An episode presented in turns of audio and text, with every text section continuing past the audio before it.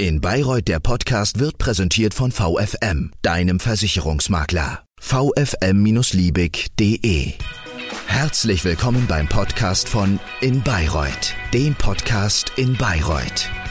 Herzlich willkommen zum Bayreuth Podcast, der Podcast aus Bayreuth für Bayreuth mit Themen, die mit Bayreuth zu tun haben mein Name ist Jürgen Lenkheit und ich möchte mich heute ein bisschen mit meinem Gesprächsgast über das Thema Heimat unterhalten. Ich habe mir einen gebürtigen Bayreuther eingeladen, der aktuell zwar nicht hier lebt, aber derzeit in der Stadt als Gast weilt. Das ist jemand, der ist mit jungen Jahren schon in die Welt aufgebrochen, hat in verschiedenen Städten in Deutschland gelebt, dort vielleicht auch Spuren hinterlassen, Berufswegen.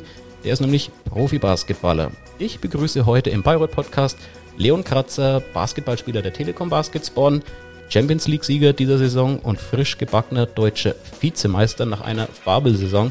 Leon, schön, dass du bei uns im Bayreuth Podcast vorbeischaust. Herzlich willkommen. Dankeschön. Servus. Freut mich, dass es zeitlich geklappt hat. Leon, ich würde gerne von dir wissen und mich mit dir über das Thema Heimat unterhalten, wenn du schon mal in Bayreuth bist. Was bedeutet Heimat, vielleicht mal ganz allgemein ohne Bayreuth, aber was bedeutet Heimat für dich, Leon?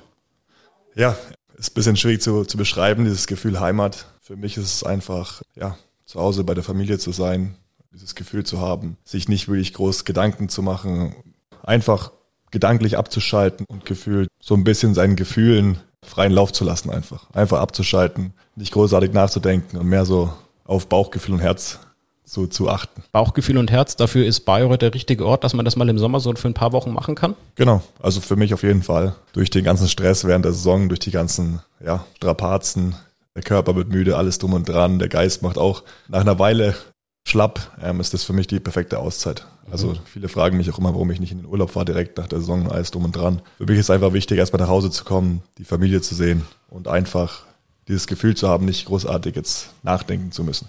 Bayreuth, Bamberg, Würzburg, Frankfurt, Bonn. Du hast schon in vielen Städten gelebt.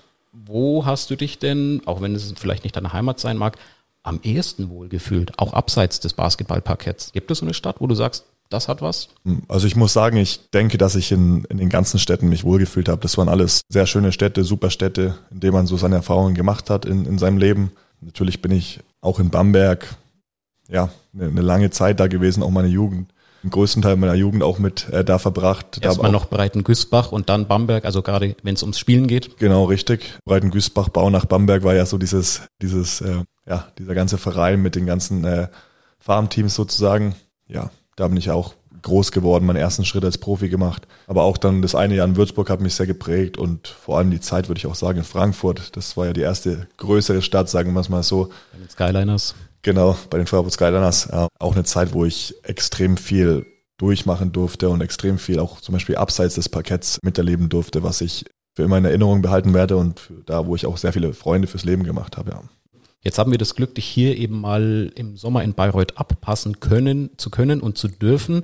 Sei mal ehrlich, wenn du es nach Bayreuth schaffst, was steht denn bei dir ganz unbedingt auf dem Programm, außer natürlich Familie treffen. Gibt es einen Punkt, wo du sagst, da muss ich hin, da muss ich einen Kaffee oder ein Bier trinken oder ich muss mich mit genau diesem oder jenem Freund treffen? Sonst ist es kein Bayreuth-Besuch?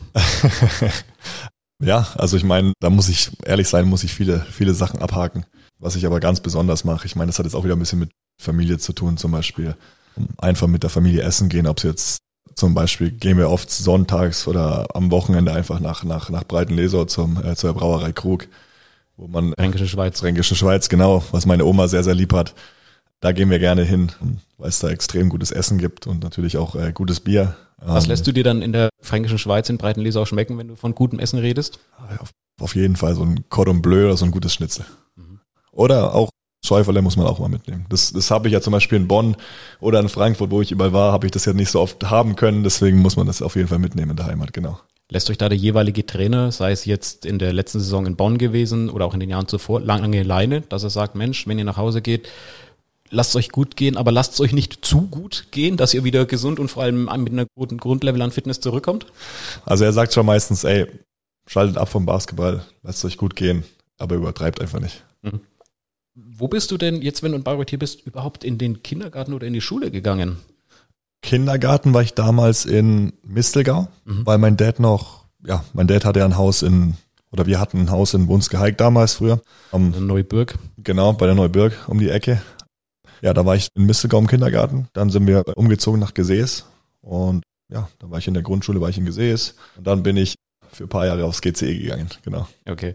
Und hast du dann jetzt auch schon mal vielleicht die letzten Tage oder vielleicht auch im Vorjahr oder vor zwei Jahren, wenn du mal wieder in Bayreuth bist, hier mal so einen früheren Lehrer in der Fußgängerzone gesehen oder sei es zufällig, dass man mal sagt, ach schau, das ist doch der kleine Leon. So klein ist der gar nicht mehr, wenn ich nach oben gucke.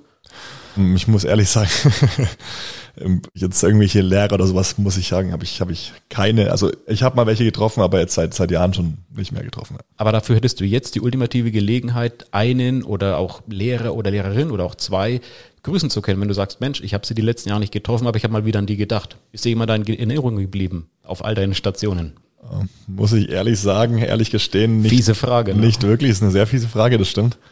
nee, jetzt nicht, nicht wirklich, dass ich da irgendwie auch schlechte Erinnerungen oder, oder so gute Erinnerungen hatte. Ich meine, natürlich, dann denkt man immer mal hier und mal wieder da ein paar Lehrer, aber ja. Okay.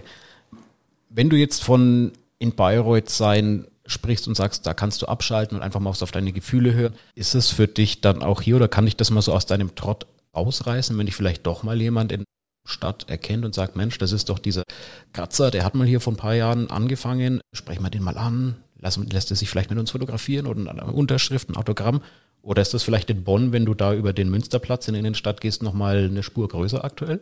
Ja, ich meine, ähm, vor allem, vor allem dieses Jahr, ich meine, in Bonn war das ja riesig. Ich meine, man hat ja gesehen, wie die Stadt und die Fans einfach diese ganze Welle, diesen ganzen Schwung mitgenommen haben von dem, von dem ganzen Hype, sage ich mal, von dem Erfolg. Hauptrunden erste ohne Heimniederlage und dann mit einer guten Ausgangslage in die Playoffs gegangen und von den internationalen Spielen haben wir da noch gar nicht gesprochen. Genau, richtig. Und ich meine, da hast du, hat man einfach gemerkt, wie in der Stadt dieses, dieses gute Gefühl einfach umging und natürlich wurde man da, da sehr, sehr oft erkannt oder wenn man beim beim Kaffeetrinken gesessen war, kamen Leute vorbei, wollten Fotos machen, haben mhm. einfach gesagt, hey, viel Glück, wünschen euch viel Erfolg und alles drum und dran und auch, auch eine lustige Geschichte. Ich hatte einen, gegenüber von meinem, von meiner Wohnung hatte ich einen, ich war Nachbarn wahrscheinlich nie gesehen, aber ich habe immer gesehen, dass er auf seinem Fenster hatte immer ähm, ja Sprüche hingemacht, zum Beispiel viel Glück für das Champions League Finale, viel Glück für das Final Four, viel Glück für die Playoffs und ja, also ich meine, ich kannte die Person gar nicht, aber ich habe irgendwie diese Message bekommen übers Fenster, dass äh, Wusste der, dass du gegenüber wohnst? Anscheinend, ja. anscheinend hat er mich ein bisschen öfter beobachtet. Naja, vielleicht hat sie ja auch da das ein oder andere Prozentpünktchen dazu beigetragen, dass ihr so eine riesen Saison gespielt habt. Genau. Ihr habt die Champions League gewonnen, im Mai war das, glaube ich, ich weiß jetzt nicht mehr den, genau den genau. finalen genau. Tag. In Malaga habt ihr gegen Beitar Jerusalem gewonnen. Mhm. Vielleicht zur Einordnung, Champions League im Basketball sehr hoher Clubwettbewerb, aber im Gegensatz zum Fußball nicht der allerhöchste, das ist ja die Euroleague. Genau. Aber trotzdem im Nachgang jetzt mittlerweile schon diesen Riesentriumph verarbeitet oder kommt das jetzt erst hier in Bayreuth, weil du sagst, hier kannst du mal abschalten? Genau, also mittlerweile jetzt hier würde ich schon sagen, ey, jetzt merkt man, was man erreicht hat, was man da gewonnen hat, ja. Und ich meine, ich glaube, das ist für den deutschen Basketball auf jeden Fall eine riesige, riesige Sache, da kein Club vorher schon diesen, diesen Titel gewinnen konnte.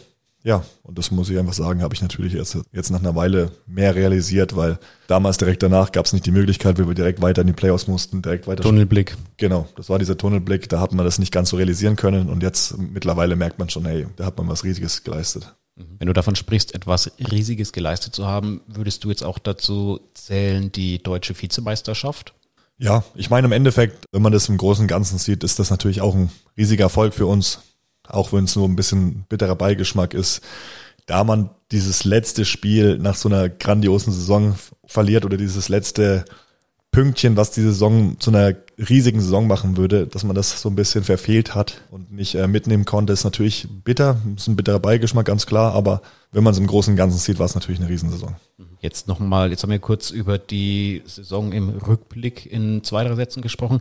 Jetzt nochmal zurück zum Thema äh, Heimat, was wir als Ausgangsthema jetzt hier hatten. Mhm. Ist es denn bei aller Begeisterung für den Basketball auch bei dir schon mal so ein Gedankengang mit 20, dass du dir überlegst, Mensch, wie lange will, kann, darf ich das noch machen, dieses Hobby zum Beruf ausüben und was kommt danach mal oder kann ich überhaupt erst Wurzeln schlagen an einem bestimmten Ort, wenn mal der, wenn mal die Profikarriere sich langsam auf die Zielgerade bewegt? Ich muss sagen, gerade im Moment vor allem in dieser Saison, man merkt, dass man in so einem Flow drin ist. Da denkt man eigentlich meistens nicht an so Sachen wie danach. Man, man ist voll im Moment, man versucht die Saison zu genießen. Aber wenn man jetzt mal so ein bisschen mal wieder wegkommt vom Basketball, natürlich denkt man so, okay, was, was, was, was, was kommt danach? Was kann man für, was hat man für Möglichkeiten? Was kann man abseits des Feldes machen? Ja, wo kann man seine Wurzeln aufschlagen? Vor allem mit dem, mit den Faktoren Familie, alles drum und dran. Was ist so ein Platz, wo du denkst, okay, da könntest du jetzt heimisch werden? Hat man natürlich so ein bisschen mal im Hinterkopf, macht man sich mal kurz Gedanken drüber. Mhm. Genau. Ist bei mir auch der Fall. Also das, da denke ich auch mal öfter mal drüber nach, dann natürlich, vor allem nach der Saison. Würdest du denn sagen, dass in der aktiven Phase deiner Karriere, wir hatten es vorhin schon so ein paar Städte angesprochen, in denen du gelebt und eben auch gearbeitet hast, da kann man ja ruhig so sagen, du hast nicht nur gespielt, du hast da tatsächlich auch gearbeitet, mhm. Dass diese permanenten räumlichen Wechsel vielleicht so ein bisschen eine Kehrseite der Medaille Profisport sind. Also man sagt, man wechselt mal den Club, man ist zwar vom Club immer überzeugt, wenn man hingeht, es gibt so diese branchenüblichen Mechanismen in Pressemeldungen vom Spieler oder vom Trainer, wir sind überzeugt, ich gehe hier meinen Weg und ein Gewinn für, das, für die Organisation. Aber dass man sagt, sobald dann mal Training und auch Spiel abgepfiffen sind, dass man dann abseits des Parketts so einen, ich sag's mal, Neuanfang auf Zeit macht, bis man zum nächsten Club geht? Mm, ja, würde ich, würde ich schon so sagen. Also ich meine, man, man bringt natürlich auch extrem viele Opfer einfach mit diesen ganzen, sagen wir mal, allein mit der, mit der Sportart, mit dem, ja, mit dem, sagen wir mal, täglichen Effort und diesen täglichen Einsatz, den man natürlich bringt, vergisst man immer mal ganz kurz, okay, wie wär's denn, wenn, wenn das zum Beispiel der Sport nicht da wäre? Zum Beispiel in der Corona-Saison war das ja extrem schlimm einfach. Man konnte ja überhaupt keine sozialen Kontakte knüpfen. Man konnte gar nicht so richtig auch die Familie sehen. Es war ja natürlich extrem belastend, vor allem mental. Allem, wenn man in so einer Blase ist. Ne? Genau, vor allem, wenn man halt in dieser Blase ist und dann läuft, sagen wir auch, läuft es nicht ganz gut, dann ist es natürlich nochmal umso schlimmer. Aber jetzt auch so, man natürlich bringt man natürlich extrem viele Opfer einfach. Man ist, man ist ständig unterwegs, man wechselt die, die, die, ja, die Wohnorte, man kann, man baut Freundschaften auf, danach wechselt man und mit ein bisschen Glück bleibt der eine oder andere Freundschaft bestehen. Genau, aber natürlich kann man auch diese Freundschaften vielleicht nicht so ganz pflegen, weil man natürlich mal dann wieder sagt, okay, die Familie hat Vorrang ähm, und in der freien Zeit, was entscheidest du dich? Pflege ich jetzt diese eine Freundschaft oder fahre ich eher zur Familie? Ja, das sind so die Sachen einfach. Also man natürlich baut man natürlich extrem viele Freundschaften auf, man freut sich, aber man muss diese Freundschaft natürlich auch pflegen mhm. und man muss auch, wie gesagt, viele Opfer bringen und das merke ich ja auch. Also ich ich bin ein extremer Familienmensch, ich liebe meine Familie über alles und das ist halt schwierig einfach, wenn man ständig unterwegs ist, wenig Zeit hat. Ich meine auch wieder dieses Jahr, ich bin extrem selten hierher gekommen, weil es einfach von dem zeitlichen nicht klappt. Ja. Und jetzt hat sich ja auch schon mittlerweile herausgestellt, wie es bei dir zur kommenden Saison weitergehen wird, Leon. Nachdem du jetzt die letzte Saison sehr erfolgreich mit den Telekom Baskets Bonn gespielt hast, haben die nach der ersten Juliwoche eine Mitteilung veröffentlicht und sich unter anderem von dir und noch einem Mitspieler verabschiedet. Wo geht's denn hin? Steht's denn schon fest? Ich glaube ja. Ja, genau. Ich habe für Paris unterschrieben. Paris Basketball heißt der Verein. Herzlichen Glückwunsch. Dankeschön. Ja, ist eine, eine, eine super Herausforderung für mich. Einfach dadurch, dass es mal ein anderes Land ist, dass es für mich das erste Mal ist außerhalb von Deutschland. Das ist eine super Challenge, die ich sehr gerne annehmen werde und ich freue mich drauf. Wann geht's los nach Paris? Sind die Koffer schon gepackt? nee, die Koffer sind noch nicht gepackt. Ich war letzte Woche mal da, habe schon einen Koffer habe ich schon mal hingebracht. Aber die Sache ist, dass ich ja noch mit der Nationalmannschaft unterwegs bin und danach wird es nach Paris gehen. Mhm. Und vor allem bist du ja nicht der einzige Bonner, der den Weg nach Paris eingeschlagen hat, sowohl auf dem Court als auch neben dem Court. Da kann man so eine kleine, von so einer kleinen Bonner Connection vielleicht sprechen, oder?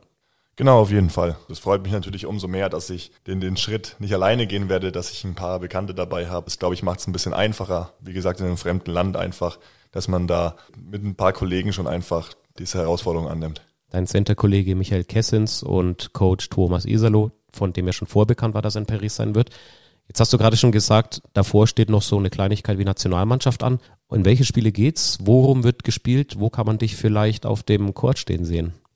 Ähm, genau, das ist ja die, die WM-Vorbereitung. Also die WM findet ja dieses Jahr in Japan für uns statt. Da bin ich jetzt im, im 19er Kader, bin ich drin eingeladen worden von Coach Gordy Herbert und wir haben am 31. Juli geht's los für uns in Bonn, lustigerweise.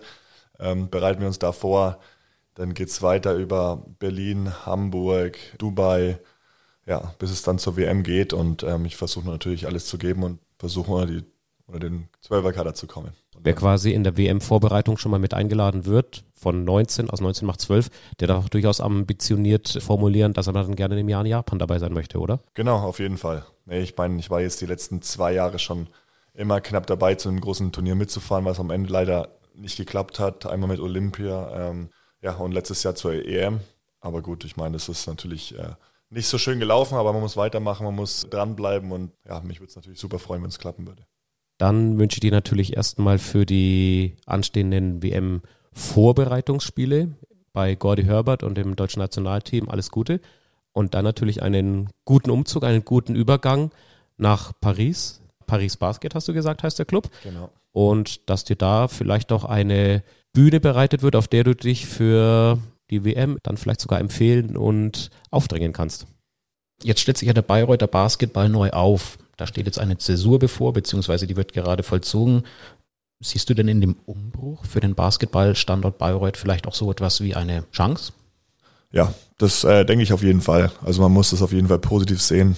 Natürlich auch, wenn es ein bisschen jetzt zum Beispiel mit dem Abstieg natürlich bitter ist, nicht, nicht ganz so schön für die Fans und für die Stadt ist, aber man, man muss daraus eine Chance einfach sehen und ich finde, da gibt es die Möglichkeit einfach sich solide aufzustellen, die Grundlagen neu zu setzen, ja. In einer breiten Nachwuchsarbeit, das wird wahrscheinlich nicht schaden können, ne? Genau, richtig, diese, diese Basics auch, diese Grundlagen, sagen wir, von neu aufzubauen, sich ein neues Konstrukt einfallen zu lassen, wie man auch die ganze Infrastruktur und alles drum und dran, ja, auf ein neues Level begibt und ja, einfach solide ausstellt.